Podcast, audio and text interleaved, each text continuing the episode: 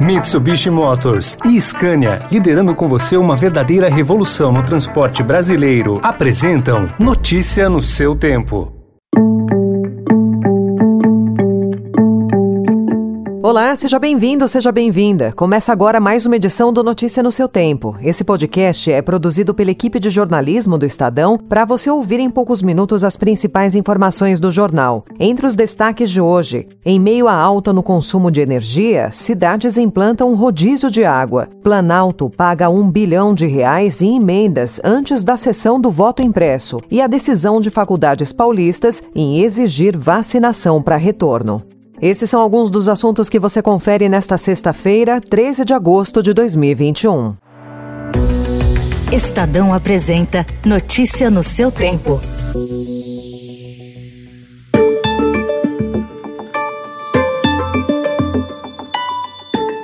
A falta de chuvas que deixou os reservatórios com níveis críticos e põe em risco o abastecimento de energia elétrica no país também faz com que pelo menos 53 cidades de cinco estados racionem a distribuição de água para a população. Na lista de cidades com rodízio aparece em grandes centros urbanos como Curitiba. No período chuvoso de setembro de 2020 a março desse ano, o Brasil teve a menor entrada de água nos reservatórios em nove décadas, mas o consumo de energia vai na direção contrária e já supera o nível pré-pandemia. Em junho, o consumo total do Brasil cresceu 12,5%, ante o de igual período de 2020, puxado sobretudo pelo setor industrial, que teve uma expansão de 19,4%. O consumo residencial e no comércio também cresceu e deve continuar em alta nos próximos meses. O governo, que nega o risco de racionamento, pretende iniciar em 1 de setembro programas desenhados para incentivar indústrias indústrias e consumidores residenciais a economizarem energia. O ministro Bento Albuquerque falou sobre o assunto após evento realizado pela Federação das Indústrias do Estado de Minas Gerais.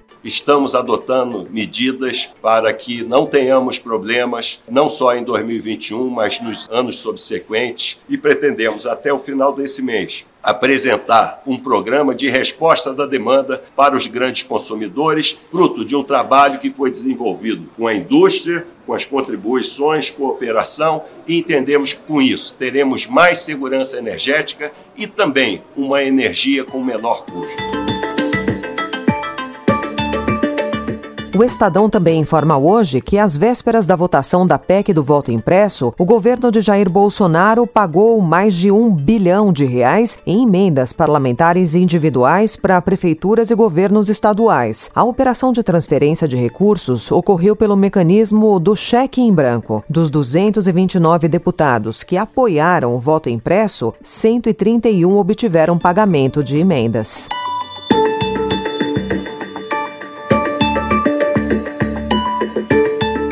E o presidente do Tribunal Superior Eleitoral, Luiz Roberto Barroso, anunciou ontem medidas que, segundo ele, vão tornar o processo eleitoral mais transparente, em meio à onda de desinformação sobre o tema. Nós todos sabemos que o sistema de votação eletrônica brasileiro é adotado desde 96, é constantemente aprimorado e atualizado e nunca se comprovou qualquer fraude.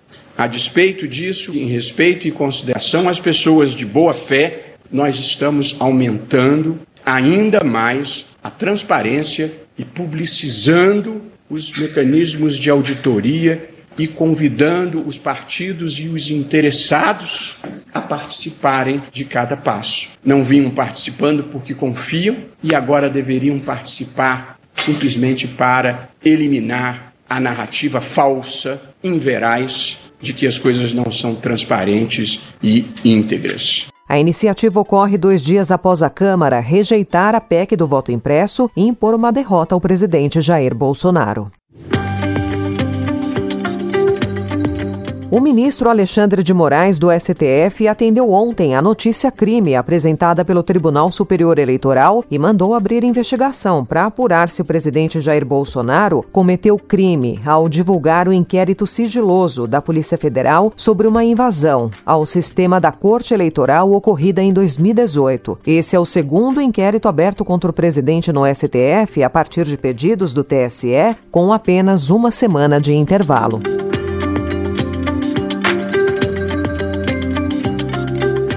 Em depoimento tumultuado ontem, o líder do governo na Câmara, Ricardo Barros, atacou a CPI da Covid no Senado e acusou o colegiado de afastar empresas que desejavam vender vacinas para o Brasil. Eu quero lembrar aos senhores senadores que o mundo inteiro quer comprar vacinas. E eu espero que essa CPI traga bons resultados para o Brasil, produza um efeito positivo para o Brasil, porque o negativo já produziu muito afastou muitas empresas interessadas em vender vacina no Brasil que não se interessam Isso mais. Não é verdade, Isso não é verdade. Isso não é verdade. não dá. A declaração causou forte reação dos senadores, que suspenderam a reunião por cerca de duas horas. Na volta, a cúpula da CPI decidiu encerrar a audiência e transformar Ricardo Barros em convocado e não mais convidado da comissão. Como convocado, parlamentar é obrigado a comparecer e falar a verdade e pode sofrer sanções se mentir, como uma prisão em flagrante. Notícia no seu tempo. As principais notícias do dia no jornal O Estado de São Paulo e em 20 segundos outras notícias sobre a pandemia e o adeus a Tarcísio Meira.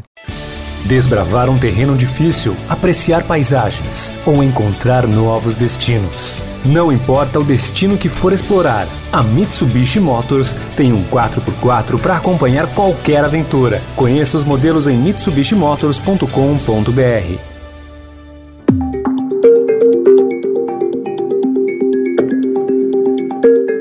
O Ministério da Saúde tem quase 7 milhões de doses das vacinas da Pfizer e da Coronavac paralisadas no centro de distribuição da pasta e enfrenta a cobrança dos estados. A saúde pretende determinar o envio de 3 milhões de doses a diferentes estados do país até o próximo fim de semana. Os quase 4 milhões restantes ainda precisam do aval da Anvisa.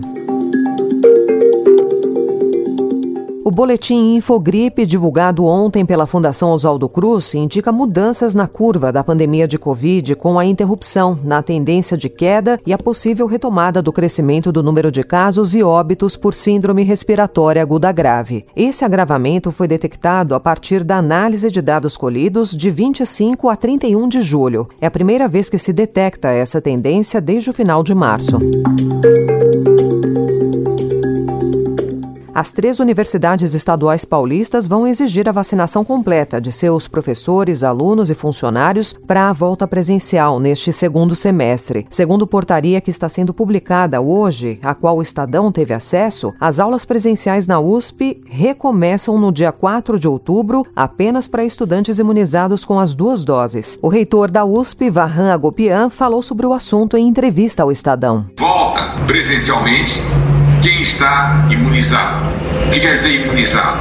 Tomou as duas doses ou a Guanacato, os poucos que tomaram Janssen uma dose e passou 14 dias. Então, não vai dar para imaginar que todos os funcionários, todos os docentes e todos os alunos vão estar em breve na USP. Não.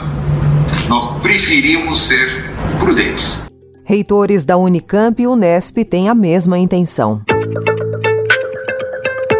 Agora, uma notícia internacional. No mesmo modelo das negociações que reuniram as Forças Armadas Revolucionárias da Colômbia e o governo colombiano, representantes da oposição venezuelana e do presidente Nicolás Maduro iniciam hoje, no México, uma nova tentativa de negociação. Analistas e atores políticos venezuelanos criticam a fragmentação dos opositores e não acreditam que as negociações, mediadas pela Noruega, abram caminho para eleições livres, a libertação de presos e uma transição pacífica de poder. Notícia no seu tempo.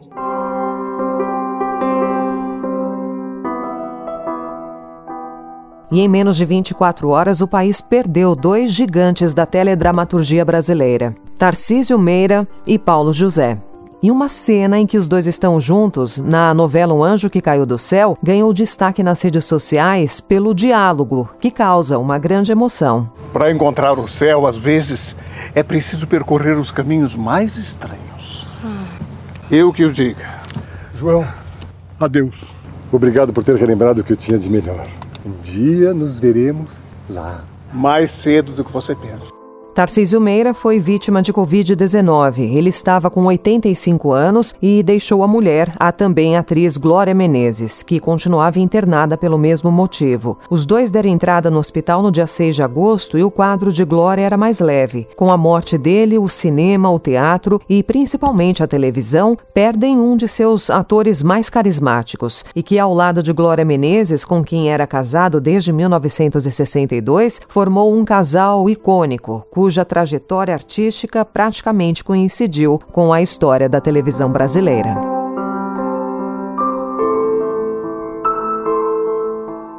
Essa foi mais uma edição do Notícia no seu tempo, com apresentação e roteiro de Alessandra Romano, produção e finalização de Mônica Herculano. O editor de núcleo de áudio é Emanuel Bonfim. Amanhã, a partir das 5 horas da manhã, você confere mais um resumo das notícias do Estadão, para começar o dia bem informado. Obrigada pela sua companhia até aqui. Você ouviu Notícia no seu tempo. Notícia no seu tempo. Oferecimento Mitsubishi Motors e Scania, liderando com você uma verdadeira revolução no transporte brasileiro, rumo a um setor mais sustentável para os negócios, as pessoas e o meio ambiente. Acesse www.soluçõesescania.com.br e saiba mais.